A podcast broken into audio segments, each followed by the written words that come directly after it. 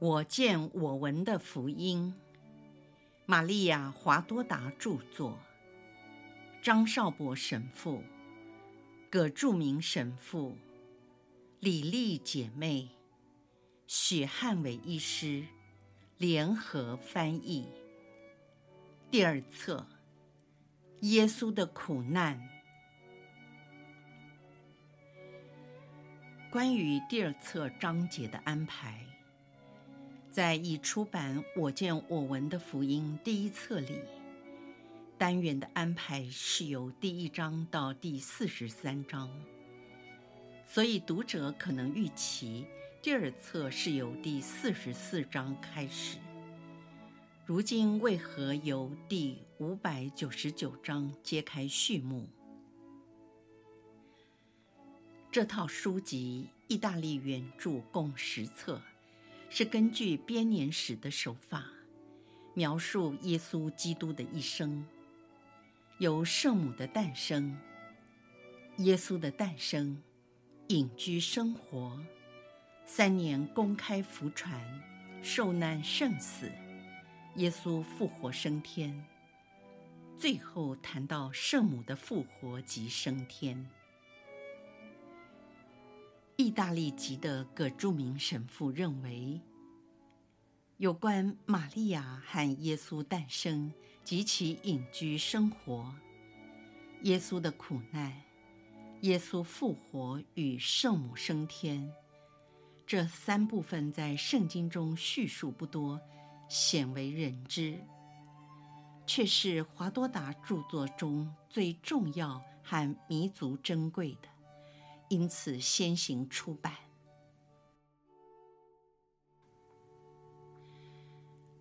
第五百九十九章，到达最后晚餐厅，耶稣向母亲告别。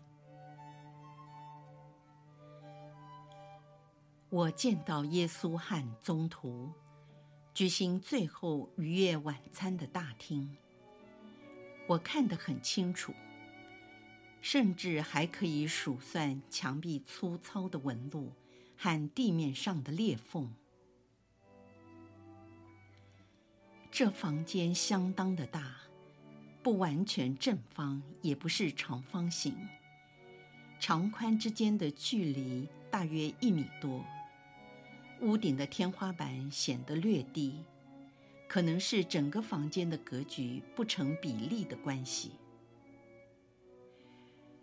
屋顶稍微弯曲成拱形，天花板和两边短墙并不形成直角，而是略为圆弧。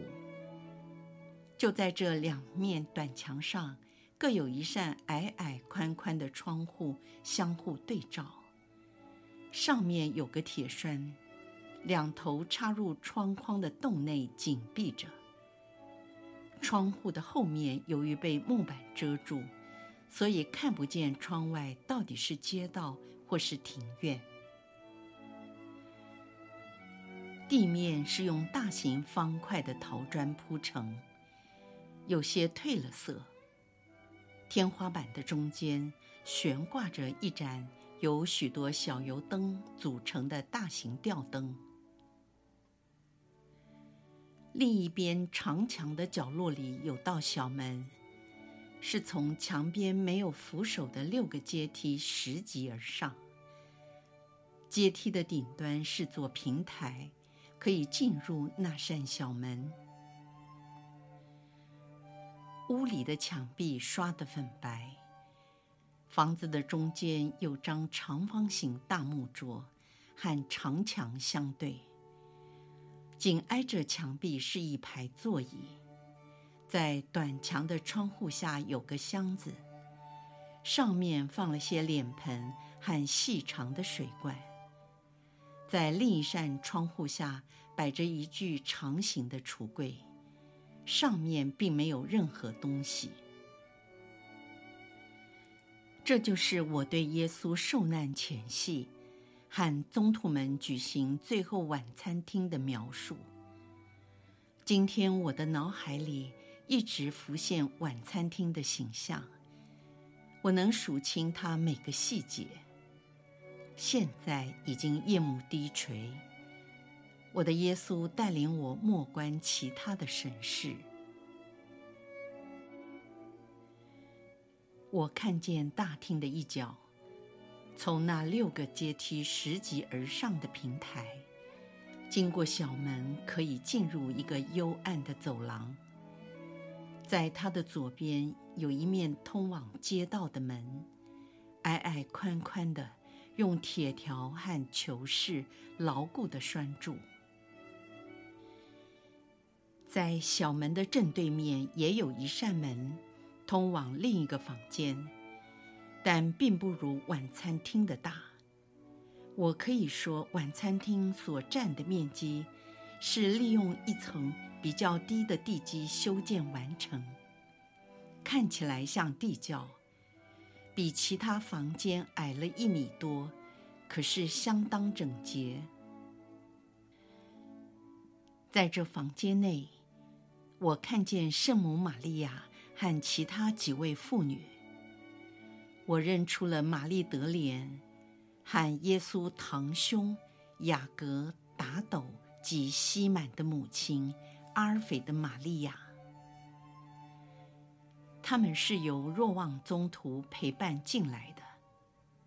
他们脱去了外裳，并折好放在坐凳上。然后跟离去的若望宗徒说再见。这时，有一对男女出来打招呼，像是这家的主人。他们也许是纳扎勒人耶稣的门徒，至少是他的拥护者，对圣母玛利亚特别尊敬和殷勤。圣母头戴白纱。穿着深蓝色的外衣，她的脸颊显得苍白和消瘦，似乎衰老了许多。尽管露出和蔼的微笑，但仍然看得出他满怀心事，可能是过度的忧伤和疲倦，动作不如以前那样灵活。我看到屋主从那半敞开的门。进进出出这斗室和晚餐厅，他点起了大油灯和所有的小油灯，然后把相接的正门打开，耶稣和宗徒们便陆续进入了大厅。这时已是夜幕低垂，傍晚时分，窄小的巷弄和街道也开始寂静无声。同耶稣在一起的是宗徒十二人。耶稣首先问候那家主说：“愿平安降临这个家。”当宗徒们进入大厅时，耶稣单独走向圣母所在的房间。其他的妇女都向耶稣问安之后，立刻离去，并关上了房门。好让他们母子二人可以自由的谈心。耶稣拥抱母亲，口亲她的前额。玛利亚也吻了儿子的手，然后亲他的右颊。眼前并排着两张坐凳。耶稣搀扶着母亲，请她坐下，自己也坐在旁边。等他们坐定后，儿子仍然紧握着母亲的手不放。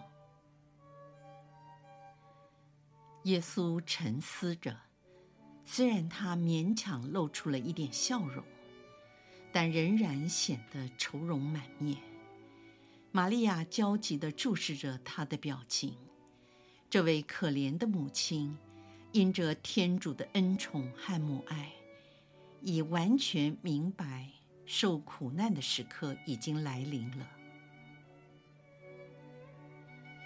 圣母的脸充满了痛苦和激动，因为在她内心所见到的沉重和悲哀，致使他的眼睛张得很大，但他压抑着不动声色，仍然保持着庄严的神情，就如同他的儿子一样。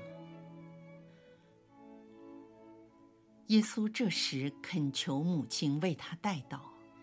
他说：“母亲，我到你跟前来，是想从你那里获得力量和安慰。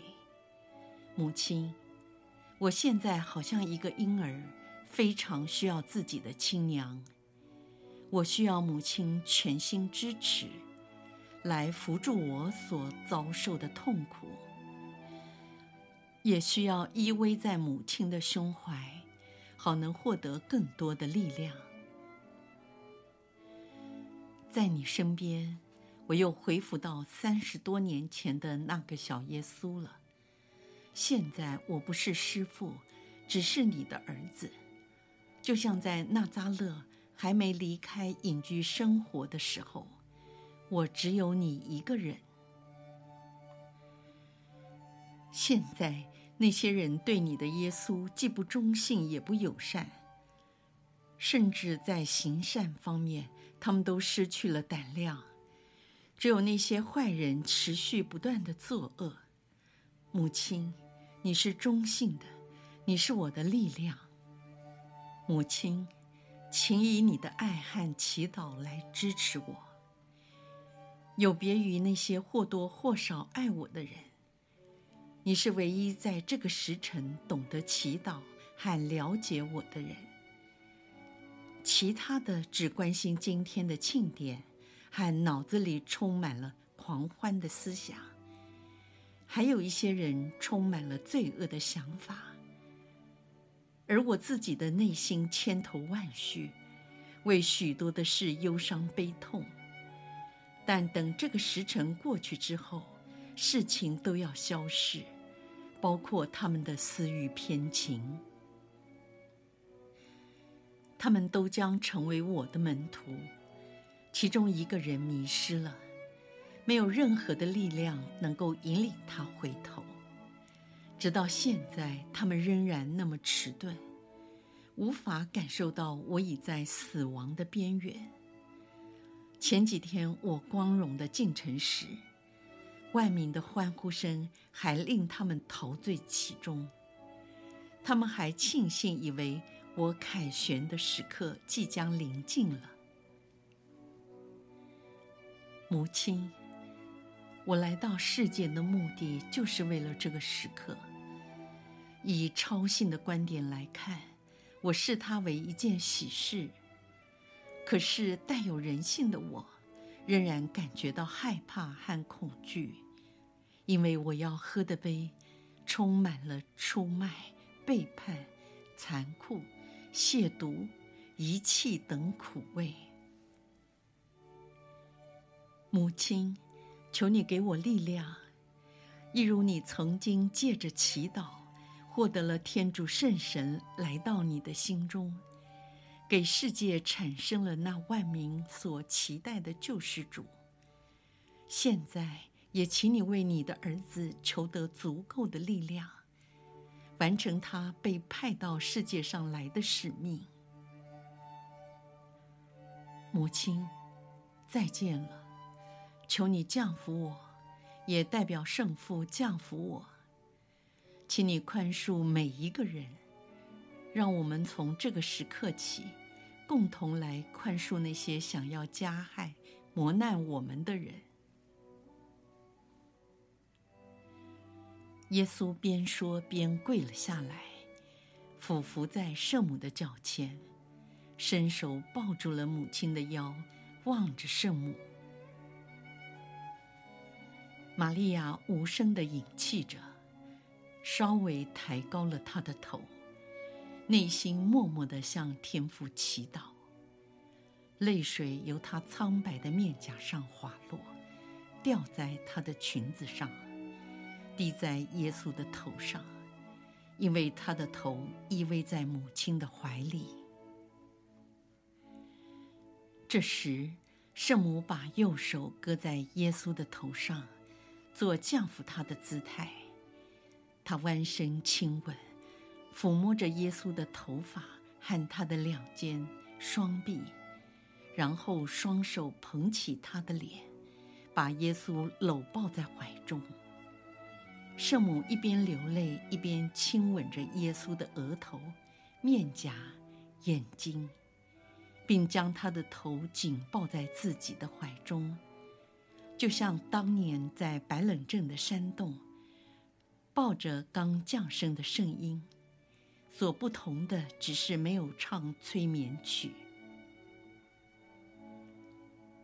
只听到他说：“我儿，耶稣，我的耶稣。”他说话的声音几乎令我华多达心碎。耶稣站起身来，整理了外场，立在母亲的面前。圣母仍然哭泣着。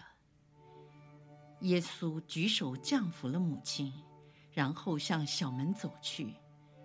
出门之前，他转身说：“母亲，在我完成我的逾越节晚餐之前，还要回来看你。现在，请你祈祷，等候着我。”说完便离开了。